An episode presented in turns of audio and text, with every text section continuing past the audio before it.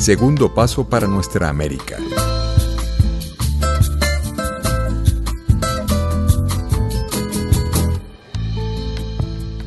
Quería compartir ciertas eh, observaciones y comentarios sobre las noticias que nos están llegando con una celeridad que en realidad ha sorprendido a todo el mundo, excepto lo más probable el gobierno estadounidense y su uh, aparato de inteligencia que va a alegar ahorita, después de los hechos, que ya ellos anticipaban absolutamente todo.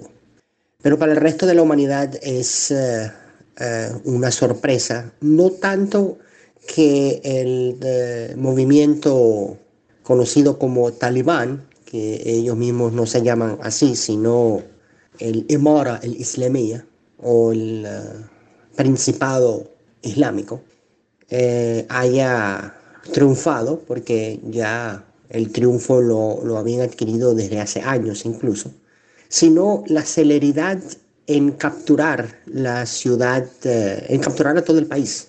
Entonces, eh, los comentarios es en base a ese desarrollo.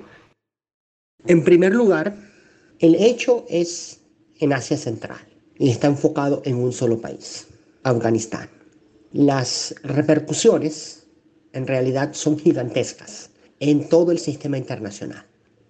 ¿Por qué?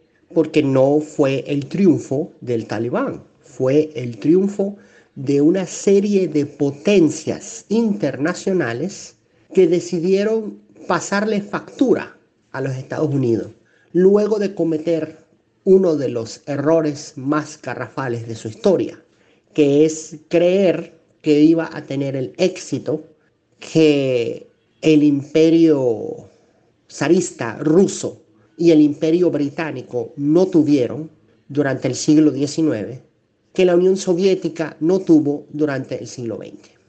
Lo único que podemos decir es que la derrota de los Estados Unidos fue más significativa y profunda que todos los otros tres jugadores del siglo XIX y XX.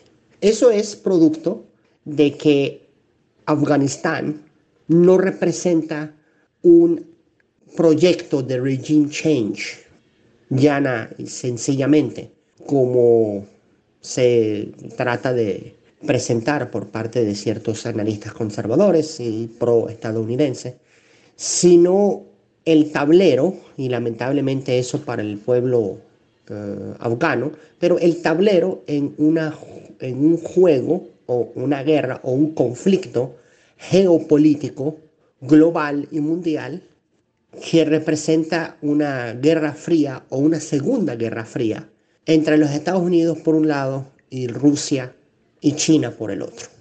Irónicamente, en este sentido, los contrincantes que enfrenta a los Estados Unidos no son esos dos nada más, sino otras potencias regionales que hicieron todo lo posible para derrocar a los Estados Unidos, y muy exitosamente, efectivamente.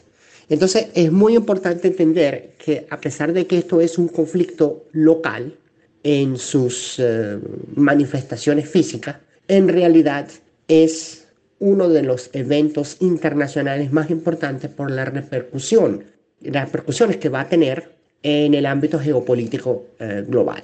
Particularmente cuando todos estamos al tanto de que potencias globales como Rusia y a menor escala China y potencias regionales como Pakistán e Irán contribuyeron decisivamente en derrotar a los Estados Unidos una derrota tan impactante y catastrófica como la que ha sufrido en los últimos años, pero que tiene su toque más amargo, su fruto más amargo el día de hoy. Y es un día muy emblemático para la política internacional, para la historia de la humanidad. Es un día en donde los procesos sociohistóricos, que por lo general no los podemos visualizar a, por, por su extensión, podemos por lo menos tocar uno de sus puntos más estratégicos cuando cambia tan drástica y rápidamente. La entrada de los líderes del talibán a el palacio presidencial en Kabul que acaba de suceder hace poco, es uno de esos momentos que definen los procesos sociohistóricos de toda la humanidad. A pesar de que es un país eh, de tan pocos recursos en la mitad del continente asiático, por las repercusiones geopolíticas y lo que implica. Esa es, esa es la importancia. Eh, y por eso es que es muy importante saber cómo analizar el asunto. Segundo paso para nuestra América. Gracias por escuchar los podcasts de Segundo Paso para Nuestra América.